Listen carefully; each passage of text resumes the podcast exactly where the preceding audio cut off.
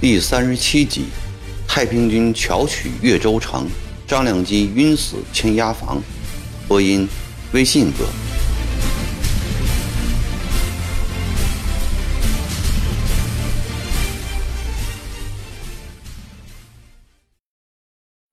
正当曾国藩在罗泽南的感染和唐建的激励下，对半团练跃跃欲试的时候，太平军的一次大捷。震撼了湖南全省、九州、四川，也狠狠地给曾国藩当头一瓢冷水。太平军撤出长沙后，由宁乡进入益阳，从临时搭成的浮桥上渡过资江，在桃花轮迎击向荣所统帅的尾随清军，大获全胜，阵斩清总兵季冠军，杀死兵勇七八百人。向荣败退宁家铺，这时资江水大涨，洪秀全下令全军集中一切船只，将所有粮草辎重装在船上，浮江而下。另由翼王石达开率七千人马由陆路护船前进，取到三里桥、兰溪市、西林港至王家坪上船，最后全体人员由临淄口进入湘江。在益阳动身之前，侯秀全派遣两名拜上帝会的老兄弟，悄悄潜入越州城，与巴陵人晏忠武接上头。晏忠武是当地渔民中的头领，为人有心计、有胆量。一年前，广西拜上帝会的重要成员杜子英在巴陵购地建房，暗中从事反清活动。晏忠武与之联系密切，后一同随往广西，加入拜上帝会。永安建制时，晏忠武被封为越州军师，他在越州积极发展会员，许多渔民参加了拜上帝会，形成一股不小的势力。在临淄口江面上，侯秀全命令绕过湘阴县城。直接挺进越州府。当太平军围攻长沙的时候，湖北巡抚程大纯害怕太平军北下武汉，派提督伯乐公武驻守越州。临湘知县张开济急忙驻防杨楼司。吴南平之地，巴陵绅士吴世迈强募渔民两千人，组建水营驻防土兴港。这两千余民中有燕忠武手下三百多个兄弟，在太平军的战船驶进土兴港时，这三百兄弟一起哗变，土兴港水营顷刻土崩瓦解。伯乐、公武和越州知府连昌、巴陵知府胡万古、参将阿克东阿闻讯仓皇逃走。晏忠武趁机在城里起事，击败清军副将巴图，夺得仓库中三万两银子军饷，并一举拿下梁福县、陇凤安、黄福滩等要地。太平军顺利进驻越州城。太平军在越州缴获大批响许、火药、枪械，并意外地发现三十门吴三桂留下的铜炮。这批铜炮封存在武库中，从来没有人过问。擦去锈迹灰尘后，依然锃亮耀眼，十分令人喜爱。装上火药一试，效果极佳。这三十门大炮的发现，和药王庙明朝传国玉玺的发现一样，极大的鼓舞了全军的士气。大家都认为这是上帝。为太平军打天下所保存的武器，几天之间，越州城内城外投靠太平军的人络绎不绝，部队迅速由五万扩大到十万。洪秀全又任命近日投靠的原停泊在岳阳筹下的祁阳商船主唐正才为点水将，直同将军，正式建立水营。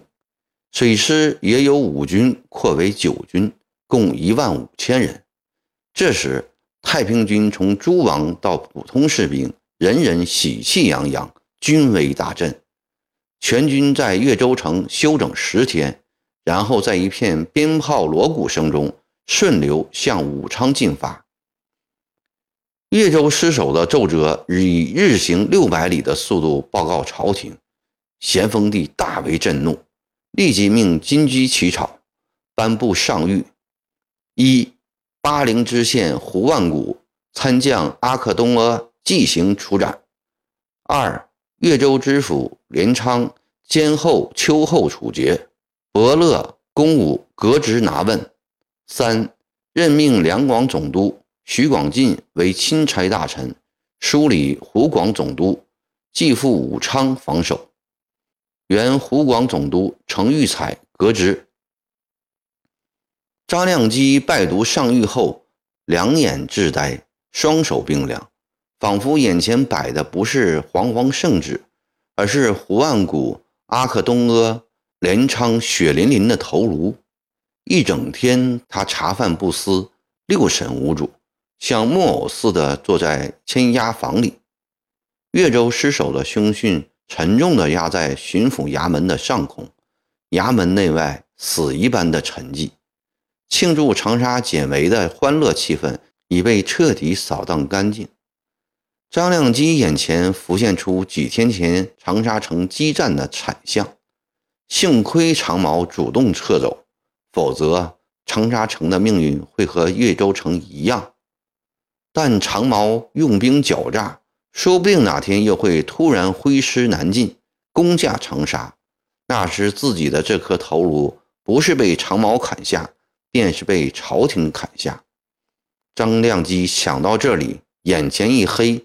从太师椅上摔了下来。好了，终于醒过来了。当张亮基睁开双眼时，看见夫人正垂泪守候在他的身旁。他这时才发现自己已躺在卧房里，天已黑，烛光下依稀看见潘铎、江中元、左宗棠等人站在卧榻四周。张亮基招呼他们坐下。岳州失守，皇上震怒，诸位都已看到上谕，真令人痛心呐！喝下一口参汤后，张亮基的精神好多了。胡方谷等弃城逃命，上负朝廷之寄托，下为大人之军令，杀头不足惜，请大人不必忧伤，勿忘保重。江中元很鄙夷胡方谷等人的行为，他心里想：这样的人如在我手下，不待朝廷下令，我早就把他杀了。张亮基点点头说：“我并不是怜悯他们，身为一城之主，临阵脱逃，理应斩首，以肃国法军纪。我是在想，将士们如何这般不中用，任长矛横冲直撞。”现在长毛并未撤离湖南，保不定他们哪天又回过头来打长沙，湖南境内的兵祸何日是了啊？长沙的戒备不能松。潘铎和张亮基有同感，左宗棠没有作声。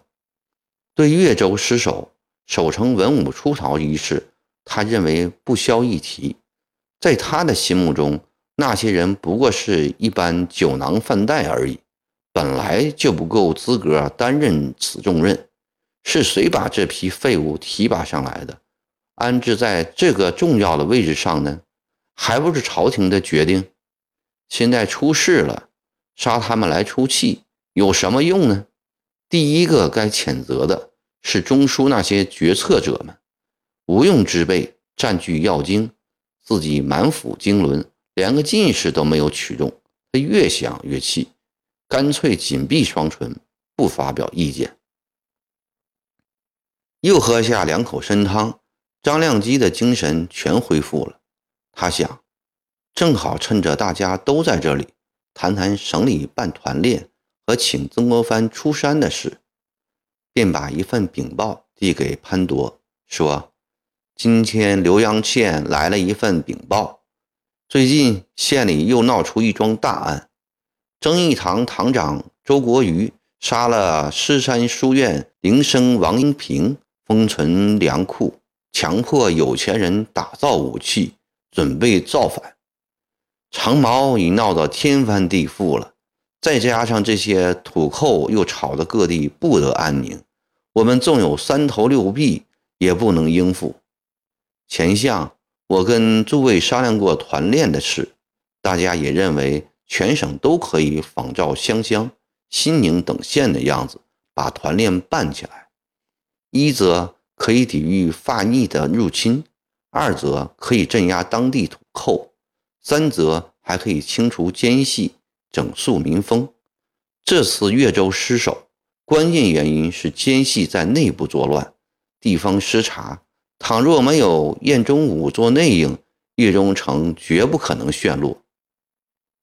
燕中武的事，早一个月前就有人告发过，我也杂事连昌严加查访。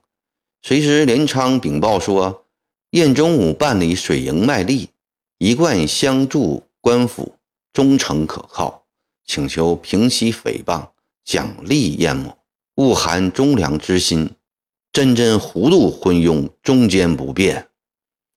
潘铎气愤地说：“张亮基说。”各县办团练，全省要有一个人来总管。前项我们议定请曾迪生侍郎来主持。前几天他回信说要在家中治，不能出山。不知那是客气还是真的不愿出。潘铎说：“曾迪生要在家中治也是实情，人同此心，不可强求。那就再请别人吧。”你看，请谁呢？